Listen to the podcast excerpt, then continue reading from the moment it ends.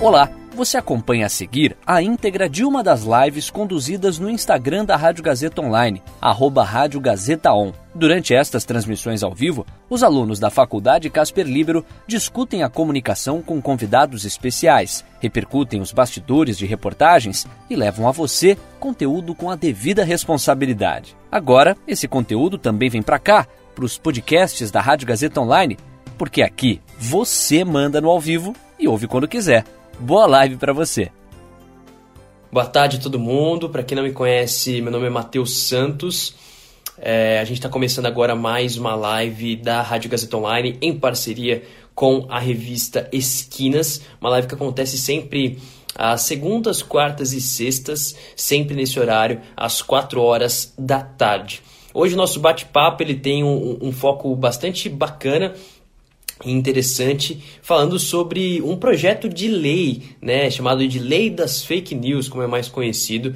E a reportagem que foi escrita pelo Lucas Brito, ela traz um foco bastante interessante sobre como alguns especialistas estão divergindo em relação a esse assunto, estão tendo opiniões contrárias sobre isso, se é um projeto válido, se não é um projeto válido, se invade algum tipo de liberdade ou algo do tipo. Daqui a pouquinho eu já vou conectar o, o Lucas com a gente para que a gente possa começar esse bate-papo, mas antes disso, vale lembrar que todo mundo aí que, que quiser participar, que quiser conversar com a gente, interagir, pode mandar perguntas, pode é, mandar algum tipo de dúvida que tenha sobre o processo de construção da reportagem ou também da percepção do repórter.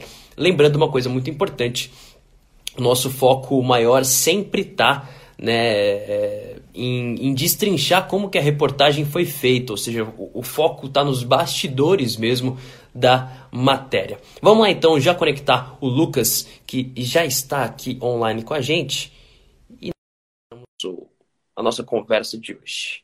Vamos lá, hein? Tá conectando. Vamos que vamos. Olá, olá, prazer. E prazer aí, estar Lucas? aqui hoje. Tudo, Tudo bom? Bem, meu querido? Tudo ótimo.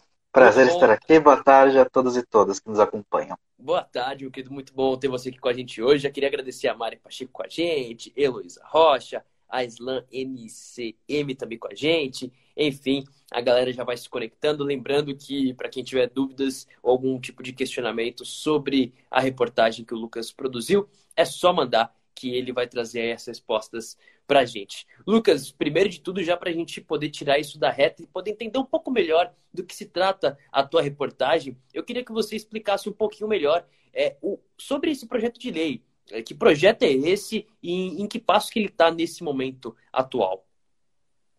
Então, o projeto de lei, esse, essa lei das fake news está sendo chamada, ele é um projeto criado que busca criar regulamentações, normas para tentar evitar essa proliferação de fake news nas redes sociais.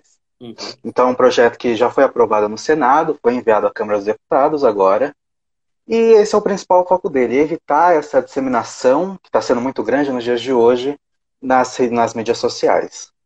Uhum, legal. E, e, assim, a partir de que ponto que você, que você decidiu tornar esse projeto de lei é, o objeto da sua pauta mesmo, o objeto da sua reportagem? Quando que você percebeu que isso daria uma matéria bacana e começou a pensar mesmo em todo o processo de construção dessa tua reportagem? Cara, eu tomei conhecimento desse projeto na aula do professor Nuno, quem é da Casper vai saber.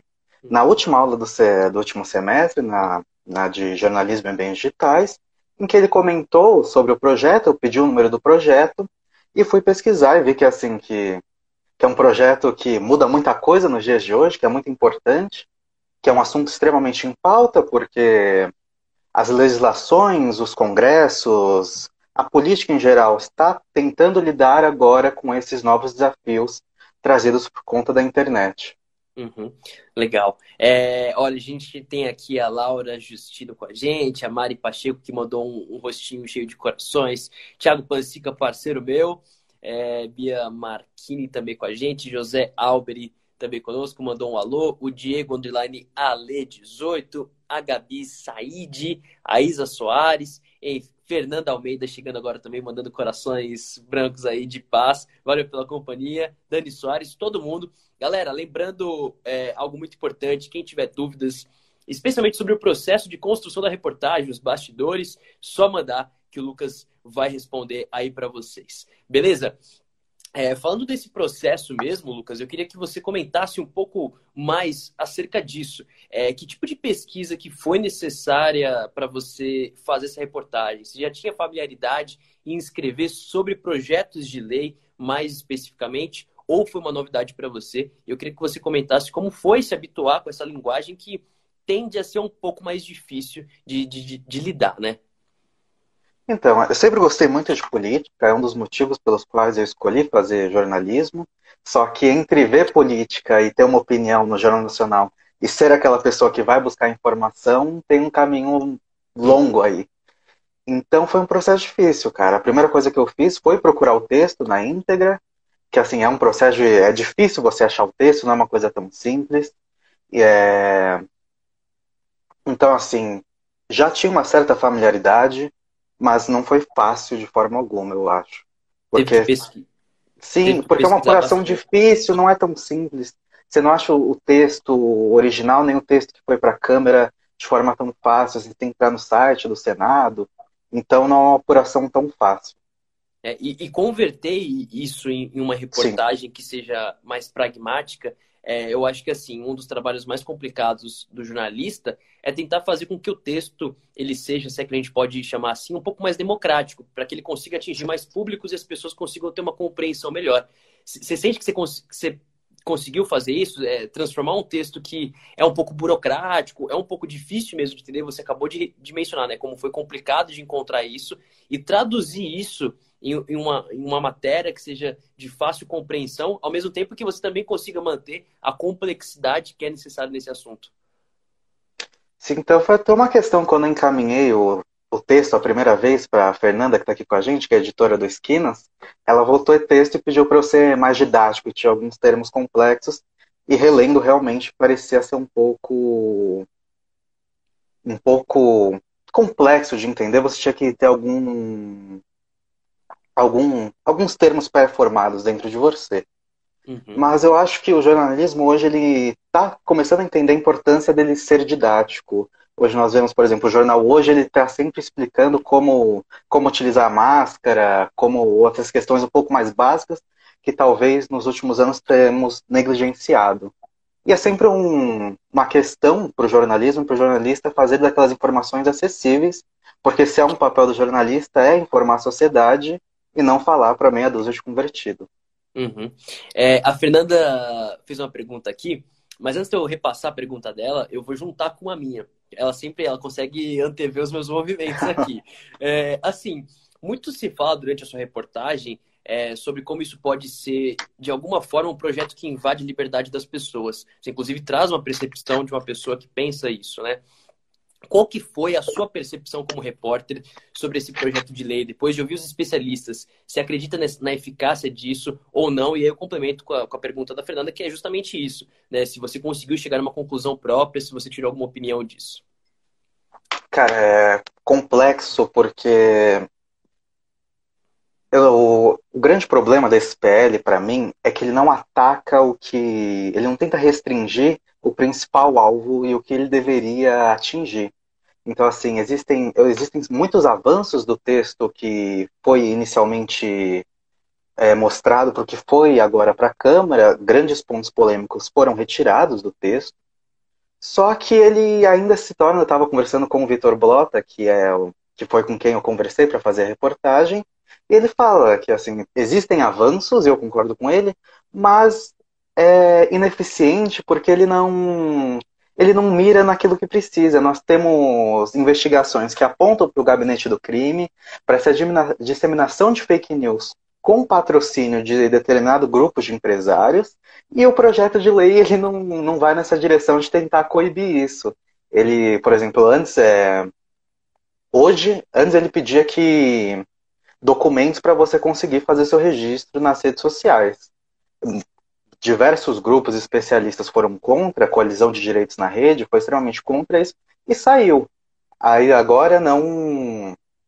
Você não precisa mais apresentar o documento para você se registrar, mas você precisa apresentar o documento caso eles notem alguma ação diferente na sua conta. Essa é outra questão de ineficácia do, do projeto, porque ele, ele tem muitas boas intenções.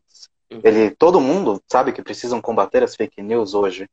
Só que ele não, ele não explica como, como fazer isso. Então, assim, falam que as contas que, que serão identificadas como robôs, como automatizadas, elas vão derrubar. Mas quais vão ser os parâmetros para você definir que uma conta é automatizada ou não? Uhum.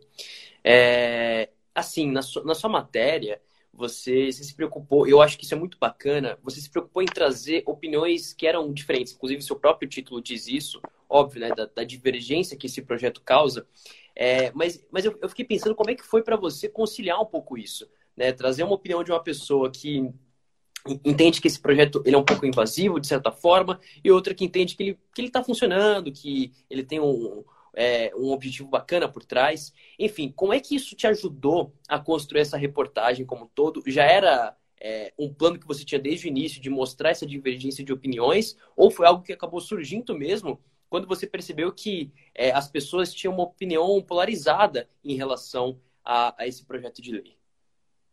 Bom, eu acho que o jornalismo ele deve cobrir aquilo que é de interesse público. Claro que existem outras questões, mas existe uma convergência entre o que você precisa falar e aquilo que é de interesse público. E existiam grandes pessoas é, defendendo esse projeto, como a pessoa que eu trouxe na minha reportagem, que é o Marcelo, que é o Marcelo, que é o presidente da Associação Nacional de Jornais aqui do Brasil. Existiam senadores que estão lá com dinheiro público defendendo aquilo. Então, eles, pra, é de interesse público, as pessoas precisam saber do que elas estão falando, quem, quem elas votaram e o que essas pessoas estão defendendo. Uhum. Então, assim, o jornal, uh, muitas vezes acusam o jornalismo dele, dele equiparar lados que não são equiparáveis. É, existiu muito isso na eleição de 2018, do Bolsonaro e do Haddad, só que a questão dessa vez não foi nem equiparar o que não deveria ser equiparado, mas foi foram questões que estavam sendo debatidas em esferas públicas, como no Senado, esse projeto de lei, e que precisavam vir à tona. E como tinha grande repercussão, precisava ter esses dois lados. Uhum.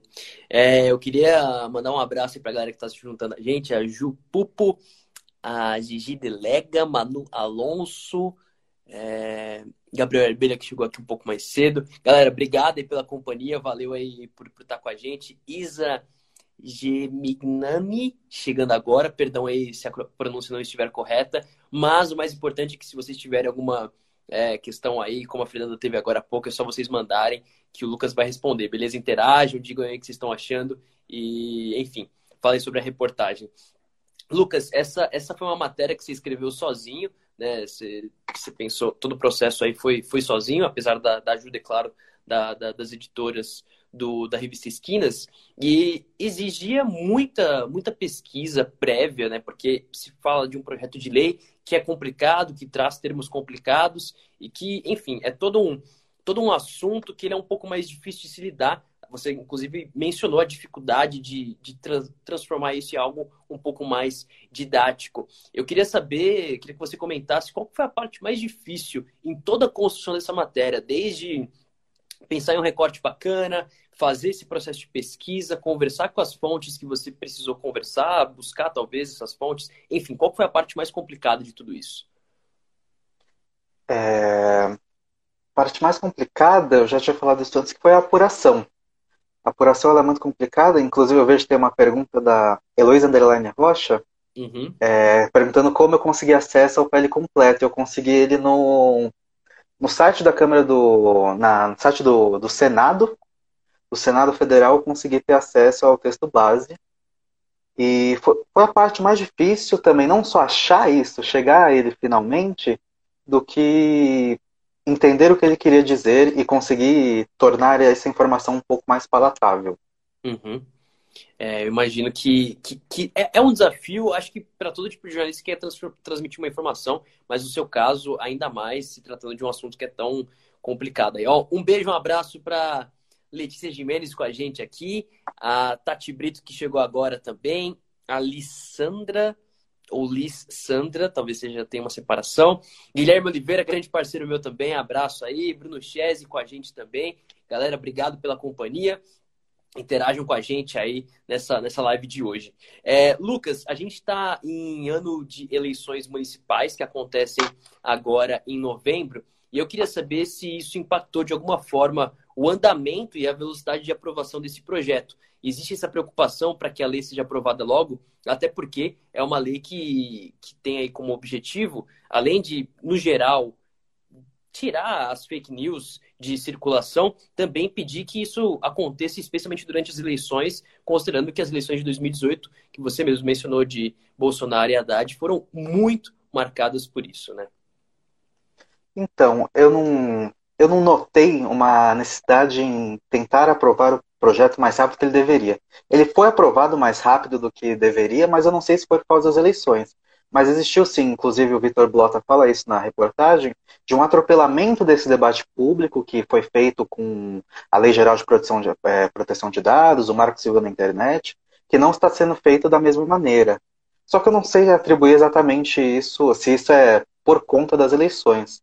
Mas se você observar como isso está se configurando, como se configurou no cenário, como está se configurando na Câmara, você repara que pessoas de base aliada do governo ou de base propriamente governista, eles estão votando contra o projeto de lei, enquanto a oposição e outros setores de centro, centrão, estão votando a favor dessa lei, o que pode construir uma narrativa para os partidos de oposição do, dos part... contra os partidos que circundam ali o governo, de que eles realmente gostam de espalhar fake news. Uhum. Você citou agora o Marco Civil da Internet, disse que ele está sendo feito de uma forma diferente disso. Qual que é a diferença nesse processo de construção desse projeto de lei para aquele, no caso? É, alguma participação externa que não está acontecendo? Não, eu não, não sei dizer. A reivindicação dos especialistas é que eles não estão sendo justamente ouvidos. Uhum. Então, assim, o, o senador Alexandre, Alessandro, se eu não me engano, do Cidadania, ele estipulou esse projeto com a, com a ajuda do Felipe Rigioni, da, do PSB, e da Tabata Amaral, e isso não tem nenhuma conversa nem com a população, nem com os especialistas. Então, assim, é, se a coalizão de direitos na rede, que é uma que envolve diversas, diversas entidades, ela está reivindicando alguns direitos, é uma rede grande, então eu acho que falta esse diálogo entre o projeto e entre, entre especialistas que eu acho que é o foco que devemos ter sempre no debate público, e até mesmo a sociedade para ver quais são suas reivindicações. Nós vimos que agora, para receber o auxílio emergencial em abril, muitas pessoas não sequer tinham documentos para acessar o, esse auxílio. E se você pede documento, se você requer esse documento para que as pessoas acessem as redes sociais, você está cerceando o direito dessas pessoas de terem, de poderem estar na internet. Uhum. E, e assim, considerando que esse projeto de lei, como você mesmo falou, ele teve até uma aceleração aí que a gente pode talvez chamar de incomum, é, chegando aí, as eleições municipais também se aproximando, eu queria que você, como repórter e até como pesquisador desse assunto, você analisasse um pouco é, o que, que, a gente pode esperar dessas eleições que estão chegando agora e, e, também dar algum tipo de dica aí é, de que maneira as pessoas podem se blindar dessas fake news que, que têm sido, infelizmente, cada vez mais comuns, especialmente durante esse período de, de eleições, como a gente viu já em 2018. Enfim, durante esse período eleitoral, como que elas podem se blindar disso? E também, é, como é que você analisa essas eleições municipais que chegam agora em novembro? Bom, analisa, é, eu acho que vai ser um medidor de força para as eleições futuras em 2022, as eleições presidenciais. Então, vamos vai ser definido, vai ser podemos vai tornar um pouco mais palpável essas relações agora que o Bolsonaro começa a ter com o Centrão, com essas indicações que ele começa a fazer para vice no Rio de Janeiro junto com o Crivella. Então vamos começar a medir a aceitação dessa, desses novos envolvimentos do presidente. Uhum. E como podemos nos prevenir de fake news, eu acredito que as fake news elas ganham espaço quando o jornalismo perde. Então, se você buscar sempre se alimentar de um, de um, bom jornalismo, de um jornalismo comprometido, de um jornalismo sério, fica muito mais, muito mais difícil que você caia em fake news e desinformação. Uhum. Olha, eu queria agradecer esses coraçõezinhos brancos que sempre chegam aqui na lateral para mim. Valeu aí, pessoal. Tamo junto. É... A Gil Aya tá aqui com a gente. A Vika Underline Bruns Eu falei do coraçãozinho, aí chegaram vários aqui, ó. A Fernanda que mandou. Obrigado, tamo junto. É... Lucas, assim, a sua última reportagem, antes dessa, era sobre a pandemia da Covid-19, falando sobre as medidas que foram tomadas para evitar o colapso do sistema funerário. Como é que foi para você fazer essa transição de assuntos e deixar de falar do coronavírus? Eu queria saber, isso te trouxe algum tipo de alívio, de certa forma, de deixar de falar de um assunto que, assim, é, ele precisa ser falado, a gente sabe, mas é uma tragédia e sempre é difícil ficar falando sobre isso, fazer uma reportagem extensa sobre isso e agora voltar o seu foco um pouco mais para a política, como você já disse que tem até um gosto especial. Foi um, um alívio para você e como que essa transição aconteceu é, para você meio que se preparar mesmo, de sair de um assunto que está sendo tão falado para outro aí que, que tem mais a ver com política, que não está tanto em evidência? Eu não sei se eu definiria como alívio, porque é complexo a gente falar que alivia a gente enquanto tem tantas pessoas morrendo é, devido à pandemia, ou a taxa de mortalidade no Brasil ela continua extremamente alta, as pessoas começam a voltar à normalidade. Só que, ao mesmo tempo que, que não foi um alívio, todo mundo está cansado da pandemia. Todo mundo está emocionalmente cansado. É, criaram um grupo da, da Esquinas justamente para tratar de temas, principalmente da pandemia. Agora que estão entrando outros temas, mas todo mundo estava cansado de trabalhar com isso. Então, não sei se chega a ser um alívio, mas é muito. É bom poder falar de outras coisas também e poder. Um pouco. Não sei se é de alienação, mas se eu conseguir focar em outras coisas também faz, faz bem. Uhum. E assim, agora focando um pouco é, todo esse nesse projeto que você falou, ontem mesmo eu estava lendo sobre isso. Entidades de comunicação enviaram aí à Câmara dos Deputados é, sugestões acerca desse projeto de lei e eles reiteraram né, a importância de valorizar o jornalismo profissional, algo que você mesmo falou agora há pouco sobre a gente é, focar em jornalismo de qualidade mesmo, de credibilidade. Na sua percepção como repórter, você acredita que o jornalismo profissional ele, ele acabou de alguma forma perdendo valor ao longo desses últimos anos? É, porque assim, você falou uma coisa que eu achei muito interessante, de que as fake news elas ganham espaço quando o jornalismo está perdendo, né? Então, assim, as pessoas estão uhum. deixando de lado o jornalismo para começar a acreditar, seja em corrente de WhatsApp que as pessoas mandam, links sem fundamento, é, coisas que não têm credibilidade mesmo. Você, você acha que isso tem a ver com, com o jornalismo profissional tendo perdido algum tipo de valor durante esses últimos anos? Sim, acredito que sim, porque existe, acho que a gente pode abordar essa forma de muitos espectros, de muitas óticas. Mas falando um pouco da relação com a imprensa, eu acredito que durante muito tempo, construindo pela própria imprensa, criou-se um estigma de de imparcialidade, como se fôssemos 100% imparciais, como se nunca tivéssemos lado, como se, se não tivemos preferen tivéssemos preferências políticas, como sempre tivemos. É, todas as pessoas têm um lado político, e quando a, as pessoas elas começam a perceber isso, é, elas acabam se decepcionando com o jornalismo e buscando outras fontes para conseguir para conseguir se informar. E nessas fontes é, vem WhatsApp, WhatsApp, fake news e tudo isso. Ok. É, a gente tem aqui presenças ilustres. Hoje, Vitor Ferragem, um grande parceiro meu, um abraço aí para o senhor. Ana Bertolino, o mestre Rodrigo Ratier com a gente aqui também, mandando uma carinha com corações. Obrigado aí pela companhia. É... Lucas, para a gente até já, já se encaminhar para o nosso encerramento, é, eu queria que você falasse um pouco sobre como você acha que o jornalismo de qualidade mesmo. É, eu acho que o foco é isso, né? Quando a, as fake news elas ganham espaço é porque o jornalismo tá, tá perdendo de alguma forma. Como é que o jornalismo, então, pode combater as fake news? Como é que nós, jornalistas, a gente pode se colocar contra isso? E qual que você enxerga mesmo que é o papel do jornalista dentro de toda essa desinformação que é solta por aí, seja em corrente de WhatsApp, seja de outra forma, é, para as pessoas? Pergunta difícil essa, hein? É, é... é pergunta de um milhão de dólares essa, né? É, e só para completar a última, é, antes o jornalismo tinha um papel muito de mediador entre o, o político e a sociedade e os outro, as outras instituições. Com uhum. as internets, com as redes sociais, a gente perde isso. O Bolsonaro é a prova disso que foi eleito fazendo live no Facebook. É. Se recusa até hoje a falar com determinados setores da imprensa. Então, como a gente volta com. Eu acho que as pessoas elas estão começando a perceber o valor do, do bom jornalismo. É, nós temos uma alta na audiência, tanto do Jornal Nacional, de, outra, de, outras, de outros veículos de imprensa, que estão tendo uma volta agora. Então, eu acho que, que esse sufoco que as pessoas passaram serviu para elas perceberem o valor que a boa informação tem. E como em que papel a gente vai ter isso é sempre com muita transparência. A gente realmente fala, bom, é, vocês achavam que nós éramos imparciais, não somos, mas essa, isso não muda nada, isso não muda o valor do, do, daquilo que a gente fala. Assim, a função do jornalista é trazer informação com responsabilidade, com objetividade, sempre cumprindo, trazendo os dois lados quando for necessário, quando tiver relevância para o debate público.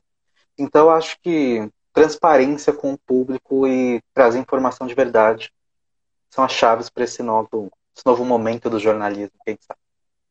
É isso aí. Meu querido, eu queria deixar o espaço para você agora, para você convidar toda essa galera que está assistindo a gente aí ler a sua reportagem, porque ela é fundamental. E assim, se a galera já está impressionada só de te ouvir falar tanta coisa bacana aí, quanto mais lendo a, a sua reportagem. Então, o espaço é seu, viu? Queria agradecer pelo convite e pedir se você se interessou pelo nosso debate, pela nossa conversa, pela nossa construção.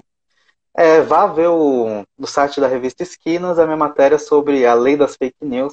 Eu converso com dois especialistas, o Vitor Blota, que é professor do, do ECA, da USP, e é coordenador de um grupo de pesquisa entre jornalismo, direito, internet, e o presidente da Associação Nacional de Jornais, que é o Marcelo Haidt, não sei pronunciar o sobrenome dele, mas a gente, na reportagem, a gente conversa sobre o projeto de lei, as contradições dele, e conversa também sobre outras maneiras para conseguir enfrentar as fake news e a desinformação.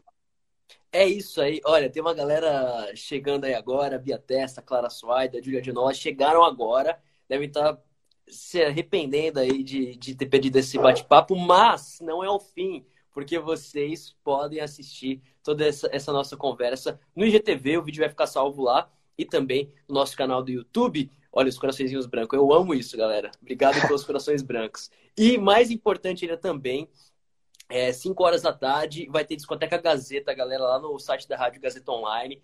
Super bacana hoje. É, o convidado é o William Marks, que faz covers aí do, do Elvis Presley. Então, para quem é fã do Elvis ou para quem é fã do William, vocês podem ir lá e curtir, tá certo? Lembrando que sexta-feira eu tô de volta a partir das 4 horas da tarde. Lucas, meu querido, brigadão pela tua participação. Eu que te agradeço. Mais, e eu fico ansioso um pelas próximas matérias, viu? Muito obrigado, viu? Foi um prazer. Quero agradecer a presença de todo mundo. É isso aí. E valeu a todo mundo que assistiu a gente. Como eu disse, sexta-feira tem muito mais. Valeu, galera. E falou, hein? E aí, curtiu? Essa foi a íntegra de uma das lives conduzidas no Instagram da Rádio Gazeta Online, arroba Rádio Gazeta On.